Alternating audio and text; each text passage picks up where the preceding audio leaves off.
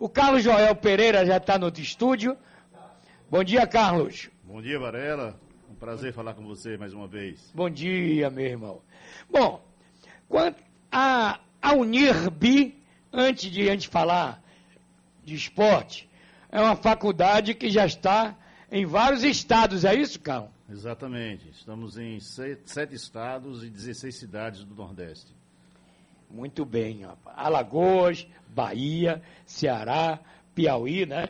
Rio Grande do Norte, Sergipe. A ideia. Agora, você tem ideia do número de alunos, Carlos? Olha, nós estamos hoje em torno de 18 mil alunos na rede, né? É, já era para estar com um número su superior, mas infelizmente essa crise de 2014-2015 mudou completamente o cenário da educação brasileira e as dificuldades que a população passa afeta automaticamente o, o, o modus de é, recrutamento de alunos né? e a dificuldade que da população em ter financiamento para que ele possibilite uma formação superior e o que automaticamente impacta no mercado de trabalho futuro. Então nós estamos já prevendo apagão futuro em todas as áreas é, da formação superior. Quando nasceu, em que ano nasceu a Unirb? A Unirb nós fundamos em 2002, é, iniciamos ali no Colégio das Mercês. Em 2005 mudamos para patamares quando adquirimos o Colégio Diplomata. E desde então é, implantamos em Salvador todos os cursos da área de saúde, engenharias, exceto medicina. E a partir daí começamos a operar é, em toda a região, começando a na região Nordeste. Hoje nós somos centro universitário em Salvador e Alagoinhas, estamos na fase de implantação de centro universitário em Aracaju e começando o processo também em Barreiras, Feira de Santana, já de transformação em centro universitário. Quantas opções de curso oferta a Unib, Carlos? Olha, na, na área de presencial, você considerando atos normativas de curso, é, nós temos aproximadamente 290 cursos. É, isso quer dizer que repete cursos que você tem em outras unidades. Né? É, em Salvador, nós temos 86 cursos é, individualizados, é, presencial, e 36 cursos em EAD. Então, nós implantamos o EAD, começamos o EAD agora em 2019, quando veio esse processo de mudança completa do forma de ensinar e estamos nessa fase agora de conversão do ensino misto, o híbrido, ensino híbrido. Isso. Carlos Joel Pereira, diretor da Unib, falando conosco, o Calil. Você tem alguma pergunta para ele, Calil? Claro, bom dia, Carlos, tudo bem? Bom dia, Calil, prazer falar com você. Prazer meu. Você falou agora há pouco sobre é, o risco de um apagão em alguns setores da, da, da economia. É, para isso não acontecer, que é esse risco ele é iminente. É, o que, que você imagina que deva ser feito para reverter esse quadro? Olha, primeiro tem uma compreensão de que educação é investimento no país. E o Estado brasileiro ele precisa ter essa compreensão de forma mais objetiva. Nós vivemos uma população que você tem aproximadamente 10% da população que tem condições de pagar uma mensalidade escolar. E a escola estatal é muito cara para a sociedade brasileira. Dá só um exemplo: um aluno de ProUni ele custa é, 10% de custo um, aluno de uma instituição estatal. Um aluno de FIES, ele é um aluno que também tem um custo muito baixo do ponto de vista operacional. Só para dar um exemplo: se fala num rombo do FIES de 20 bilhões. 20 bilhões é 20 instituições federais durante um ano. Então você tem todo o histórico do FIES, que representa aproximadamente 2 milhões de pessoas é, que tiveram formação ao longo desses anos, representou 20 bilhões de um recurso que tem a perspectiva de ser devolvido para a sociedade, porque as pessoas vão retornar pagando o financiamento. É óbvio que, com você tendo é, dificuldade de emprego, a inadimplência vai ter. Então você fala, ah, mas tem uma inadimplência muito alta. Mas a mesma inadimplência que você tem no financiamento, do, no FIES, é a inadimplência social, a inadimplência do comércio, da indústria, etc. Então, tem que, temos que entender que, o, FIE, que o, o, sem financiamento, dificilmente nós atingiríamos as metas é, que hoje está prevista nos acordos mundiais, do Banco Mundial, etc. E dificilmente as metas do próprio sistema de ensino nacional. Então, nós prevemos agora, agora na saúde foi um exemplo. Nós tivemos essa crise do coronavírus e percebemos que nós não temos médico suficiente qualificado para tratar a população numa emergência como essa que nós vivemos. Da mesma forma que não temos, é, apesar de ter muito enfermeiro já formado, não temos ainda a preocupação das especializações de áreas de, de UTI, etc. Então nós precisamos entender que sem investimento em educação e sem um volume de pessoas com com a graduação e com a qualificação, nós vamos ter. A engenharia vai ser outro exemplo. Se a gente não fizer investimentos significativos nas engenharias, um crescimento de 3, 4% que, a, que o país vem a ter, você vai ter que começar a ter apagão. Como eu, há, quatro anos, cinco, seis anos atrás, a gente não encontrava engenheiro civil para trabalhar. A média remuneração, além de estar num patamar elevado, a gente não conseguia contratar um engenheiro, nem iniciante, para trabalhar em obras. A gente estava em obras com muita dificuldade de contratar engenheiros. E isso num patamar que você estava tendo 3, 4% de crescimento anual. Então, nós estamos muito preocupados com esse processo entendendo que o, o, o Estado brasileiro precisa entender que se ele não tiver 30% da sua população ativa com formação superior, dificilmente a gente atingirá as metas necessárias para ser um país qualificado. E agora o professor Carlos Joel está à disposição também de vocês dois. A história da Unirb com futebol. Fique à vontade, Carlos. Explica aí para gente. Olha, Varela, o, o projeto é um projeto já de alguns anos, né? Mas esse envolvimento nosso com a expansão da Unirb terminou deixando o projeto mais para frente. E no ano passado nós concluímos é, a fase de constituição da empresa que é responsável pelo time e começamos o processo o ano passado. E por pouco não tivemos êxito de estar na primeira divisão. É, o projeto ele tem, como todos na nossa área de, de ensino, nós construímos projetos é, de natureza empresarial dentro da vida da empresa. Então, nós, da forma que temos restaurantes, que temos fazenda escola, que temos clínicas, que clínica veterinária, etc., nós, é projeto que ele insere os estudantes num projeto de empreendedorismo a partir da experiência empresarial da própria instituição que ele está vivendo. E o futebol também teve esse objetivo. Primeiro, você envolver um conjunto de profissões que estão vinculados ao futebol que nós formamos, que é a educação física, a fisioterapia, a psicologia, a nutrição e até o próprio direito. É, e com isso a gente faz com que o nosso aluno ele compreenda este processo de, por dentro, né, da, da, experiência por dentro. E o objetivo nosso é formar. Então, nosso principal objetivo é formar profissionais para o mercado de trabalho. E eles, e eles se inserindo nesse contexto do futebol, que é uma gama fantástica de experiências, ele traz a possibilidade de a gente estar formando novos quadros. Tal. Além disso, a perspectiva também do ambiente social, que o futebol é o que mais mobiliza ainda a juventude nacional, aquela juventude que gosta do esporte, e principalmente os meninos de periferia. E a nossa perspectiva é trazer, mostrar ao, ao jogador de futebol que não há só a possibilidade de ser jogador de futebol. Ele tem a possibilidade de ser jogador de futebol e ao mesmo tempo estudar. E uma vez não tendo êxito nessa temporada curta que é a vida do, do jogador de futebol, ele possa ter uma formação superior que lhe permita ter também experiências de outro, do, do outro lado da, da vida. E até na própria área do futebol. Nós somos o único curso de futebol hoje no Brasil, em operação. É, todas as profissões, como eu já me referi aqui, ela possibilita que esses profissionais atuem, inclusive, na área do futebol. Então, a nossa perspectiva nesse sentido é tanto que estamos fazendo em cada cidade que temos uma unidade, montando um projeto de uma escola de futebol para que o curso de educação física ele seja o responsável pelo projeto na cidade onde nós estamos. E com isso, os nossos alunos têm a perspectiva de trabalhar de forma direta com essa área tão fantástica na vida das pessoas. Agora, professor Magrini, me permita Sim. uma crítica. Porque o acesso na Bahia não existe. Só desce um, sobe um. É, aí é difícil, né, amigo? Fazer profissionalismo assim, né, cara? Hein? Verdade. Interessante, Varela, que é, semana passada, semana retrasada, aliás, já tem umas três semanas que a gente tem tocado nesse assunto aqui, Carlos Joel, a respeito dessa questão, e eu conversei com o presidente Ricardo Lima também a respeito dessa situação. Não é uma vontade da federação. A Federação Baiana, pela Federação Baiana, teria dois descendo, dois subindo. A vontade é das equipes da Série A do Campeonato Baiano. Eles não aceitam a proposta de descer dois e subir dois. E aí, Varela, fica muito difícil para quem está na B fazer investimento, sabendo que você concorre apenas a uma vaga. A uma vaga. Eu acho, inclusive, é uma covardia de quem está na, na Série A de não aceitar a proposta. Como a Assembleia, a Assembleia ela é, é soberana, durante a votação a maioria vence, né?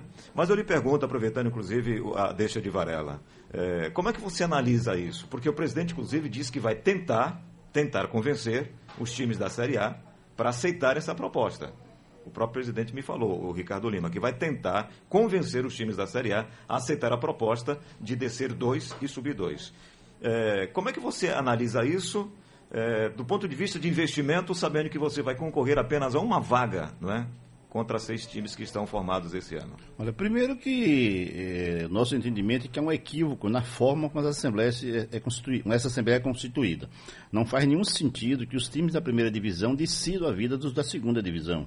Eles são tão profissionais e tão vinculados à, à federação quanto é, o da primeira divisão. Então, a, proposta que nós fizemos no último conselho foi que a decisão que venha, é, qualquer decisão que venha discutir o futebol profissional, você envolva os times que estão qualificados como time profissional. E aí, automaticamente, os times de primeira e segunda divisão vão discutir é, aquilo que é mais conveniente para o futebol no Estado. É, o segundo, ele é desestimulante. Não faz sentido nós temos um, um, Estado, que inclusive um número de times que estão no campeonato. Nós temos um Estado que tem 15 milhões de pessoas, é, que está inserido nos quatro cantos da, do, do, do, Estado com o futebol acontecendo. Você tem agora, inclusive, Teixeira de Freitas, que é no outro extremo. Então, e qual, quando houver estímulo, automaticamente é, os, o, as cidades vão se estimular a fazer. Agora, não faz sentido você fazer um investimento que, no mínimo, você investe hoje por baixo é 500, 600 mil reais numa temporada curta como esta. E aqueles que têm um trabalho permanente de base já na, na segunda divisão, muito mais ainda. E você disputar apenas uma vaga porque o time de cima, às vezes, está é, querendo dificultar o acesso ou com medo de cair. Então, eu acho que, primeiro, precisa ampliar a base do, de, de do, de times disputando o campeonato. Acho que 10 times é muito pouco para uma região, para um país, um estado como o nosso. E segundo, criar mecanismos que democratizem os relacionamentos. Então não dá para a primeira divisão, de, da mesma forma que a segunda divisão não pode decidir pela primeira divisão, a primeira divisão não, não pode decidir pela segunda divisão. Foi a proposta que nós fizemos no último conselho e que eu acredito que seja o embate que nós vamos ter nos próximos meses e anos, para que mesmo que a gente suba para a primeira divisão, nós continuamos mantendo essa posição que deve ser é, democratizado a toda a discussão que envolva campeonatos no estado da Bahia, calendários, etc. Bom, Calil tem, Calil tem alguma pergunta importante? Tenho sim, eu queria voltar a falar professor sobre a, Carlos Joel. sobre a questão é, econômica saindo um pouco no, do futebol. É, se, eu, eu, tenho conversado com, com algumas pessoas ligadas à economia, a economistas, a especialistas e tal. E aí a gente tem sempre brincado assim: essa é a pergunta de um milhão de dólares. Quando é que de fato nós vamos voltar, não ao novo normal, mas voltar a gerir empregos, a gerar empregos, voltar a ter uma economia forte, qual é a, a projeção que hoje os empresários estão fazendo para que o país volte a, a, a circular o dinheiro na, no Brasil? Olha, primeiro nós precisamos entender que nós somos os países mais caros do mundo para é, operar tudo, com mão de né? obra. Em tudo. tudo. E mão de obra, tributação, etc. Então, se nós não entendemos que é preciso modificar o relacionamento das pessoas que trabalham com a empresa, baixando o custo de mão de obra, é, criar emprego é, um, é complexo. É, gerar, construir empresa no Brasil é muito complicado. A gente recebe e passa é, a maior parte do tempo é, recepcionando fiscalizações. Então você recebe uma fiscalização de manhã, outra meio-dia, outra noite. É do Ministério Público do Trabalho, Ministério Público Estadual, é, com, é, prefeituras, é, órgãos ambientais, etc. Então a gente tem que montar uma estrutura dentro das empresas só para fazer atendimento à fiscalização. Às vezes você recebe uma notificação do Ministério Público do Trabalho pedindo o documento de manhã, recebe outra de tarde pedindo a mesma coisa. E se você não fizer esses encaminhamentos ainda vêm com ameaças de processo, etc, etc, etc. Então nós temos um país que ele é feito para ser burocrático. Então, se a gente não entender que precisa modificar esse formato de relacionamento com a empresa e ver a empresa como um instrumento vivo de geração de riqueza no país, dificilmente a gente sai desse patamar que estamos vivendo. É, entendemos também que a reforma que algumas reformas que já foram feitas, você tem um exemplo é, na Justiça do Trabalho. Você tinha um ano, até o ano passado, você, você viu uma queda aproximadamente de 50% do número de processos na Justiça do Trabalho, porque as pessoas iam à Justiça do Trabalho sem ônus algum e por qualquer coisa reclamavam. Da mesma forma que você tem hoje, por exemplo, eh, defesa do consumidor. As pessoas vão à justiça mobilizar toda uma estrutura estatal porque recebeu o troco de uma bala porque a pessoa não tinha uma bala. E a justiça acolhe e não tem nenhum ônus para isso. Então, tudo isso são fatores que, na nossa realidade, ela impede a, a, a atividade econômica. Você paralisa a atividade econômica. O que você, os recursos que você poderia estar investindo em inovação tecnológica, em qualificação de mão de obra, você tem que despender para a atividades que não estão na sua finalidade fim, que é o Estado burocrático. Criar uma empresa é uma dificuldade enorme. Eu tenho uma ideia, por exemplo, é, Salvador... A carga tributária, me perdoe, a carga tributária hoje é, no setor educacional também é pesada? Também, também, porque primeiro que nós entendemos que quem paga o imposto não é a empresa, quem paga o imposto é o consumidor. Né? Então, no momento que você taxa o serviço de educação, você encarece para o consumidor final o produto. Nós pagamos hoje, no caso da Prefeitura de Salvador, por exemplo, o equivalente a 5% de ISS. É, os tributos federais, todos eles incidentes, e mais ainda a carga tributária, a carga incidente para fiscal na questão folha de salário. Professor Carlos Joel Pereira, o senhor falou em mercado e habilitação de futebol. Quer dizer, eu posso virar técnico de futebol fazendo um curso com a Unirb, é isso? É, nós temos um curso de técnico de futebol, é, que está embrionário ainda, que o objetivo é dar qualificação para toda a gerência do futebol, que vai do campo a atividade é, é, burocrática e administrativa. E aí, com a nossa certificação, ela por si só ela não habilita, porque é, também dentro desse conceito de Estado brasileiro, quem certifica é a CBF o que é, é, meio sem nexo, porque você é a mesma coisa da, da, da de piloto de aeronave, você forma o, o, piloto de aeronave, mas quem certifica é a ANAC. É, então, é, a gente é, forma o técnico, com todos os atributos de qualificação é, é, teórica e prática, mas precisa fazer habilitação com a CBF. Nós estamos buscando, junto à CBF, é, criar essa parceria, estamos já, inclusive, com a parceria já firmada com a FBF, para ofertar cursos que qualifique a mão de obra, que vai do árbitro de futebol ao técnico de futebol. Estamos acontecendo já alguns projetos, esses meses vamos lançar algumas propostas é, de, objetivas já de, de, práticas, e a FBF tem sido muito sensível nesse sentido. Nós temos tido uma, uma, uma, correspondência muito grande na, na gestão da FBF, no sentido de contribuir para buscar essa formação e a qualificação. Então, nesse aspecto, o Ricardo tem sido muito, muito atencioso e, e tem estimulado muito e buscado, inclusive, de forma permanente, que a gente consiga ofertar. Só que tem esse interregno, com esse período da, da pandemia, nós paramos aproximadamente oito meses na, na produção dessas atividades, que vamos começar agora já ofertando um curso para é, árbitro de futebol. Alguma, mais, alguma pergunta, Magrini? Rapidinho, Varela, é, como é que você filmou essa parceria com a, com a Juazeirense? Que tipo de parceria é? Olha, nós desde 2019 que começamos a patrocinar os times por entender que é uma forma da gente ter visibilidade como empresa e ao mesmo tempo fomentar o futebol. Já que nós estamos entendendo que o futebol é um dos instrumentos de mobilização da juventude, nós passamos a fazer esse investimento. E aí, do ano passado, nós fizemos a mesma coisa com o Atlético, só que o Atlético de Alagoinhas, ele chegou a um patamar que começou a disputar final e o campeonato que se coincidia. Então nós terminamos perdendo e por isso nós ficamos dois jogos, dois primeiros jogos com dificuldade de atletas, só a partir do terceiro jogo foi que nós começamos a alinhar é, o, o, time. É, este ano, como não coincidiu o campeonato, nossa parceria com o Juazeirense é, foi no sentido de patrocinar e ter a contrapartida das expertises que eles já têm com os atletas e contratação, até porque eles precisam manter os atletas para o campeonato seguinte, campeonato de outras séries que vai acontecer.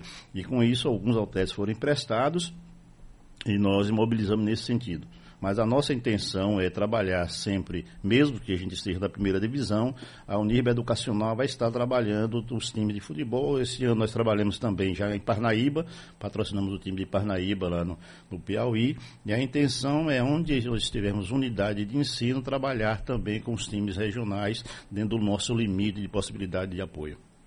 Bom, professor, a gente quer saber, mas só tem mais dois minutos, né? É o Unirb Sociedade Anônima, é? O time de futebol, sim. Explica aí pra gente como é isso. É uma empresa constituída com autonomia total. A, a, a grande dificuldade no nosso sentimento da, dos times de futebol é esta associações que são construídas, onde você tem muita política interna que termina não dando a gestão, a eficiência na gestão dos times de futebol. E muita politização. Então nós resolvemos, ao invés de fazer uma associação ou até adquirir um time que já estivesse em operação, montamos um time do zero, registramos ele como uma empresa é, de capital fechado, e com isso, os sócios são limitados do ponto de vista de gestão. Então, hoje é, está restrito a algum grupo familiar cuidando da parte operacional e todos os investimentos também eles estão focados nessa empresa. Nossas empresas são as empresas que patrocinam o time.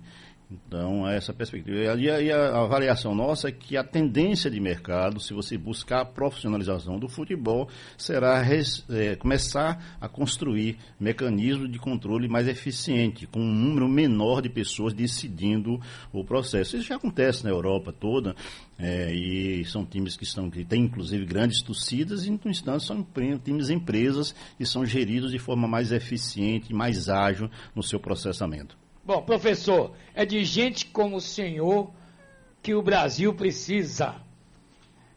Principalmente no empreendedorismo, não é? Deus lhe abençoe, obrigado pela entrevista e um bom dia para todos aí da Unirb. Vamos ler. E aí, professor? Um eu abraço. Que, eu que agradeço e estou sempre à disposição e acho que a gente precisa é, como instituição de ensino, acho que a gente precisa ser assim sendo um exemplo na, nas operações. Eu não acredito que a gente consiga formar pessoas se nós não formos exemplo do ponto de vista daquilo que estamos executando. Então, o papel da instituição de ensino é ser referência, inclusive, de empreendedorismo. Não dá para eu ensinar alguém a ser empresário se eu não, não sou empresário. Não dá para eu ensinar alguém a ser administrador se eu não sou administrador. Então, nós buscamos sempre essa perspectiva para que o nosso estudante ele tenha referências na instituição que ele está é, como uma empresa mesmo que funciona em todos os seus ambientes com o empreendedorismo. Um abraço, professor. Um abraço. A Rádio Sociedade à sua disposição. Ok? Magrini, eu juro que eu não vou perguntar nada de Flamengo na hora do esporte, viu, Magrini? Por favor. Por gentileza. Vamos, vamos falar de altitude que é melhor. Não, é. nem isso. Nem isso. Por, Varela, eu te peço, por favor, não fale não, isso. Não, fique tranquilo. Valeu. Vamos falar de Bahia e Vitória na hora do esporte, tá bom? Um abraço a todos.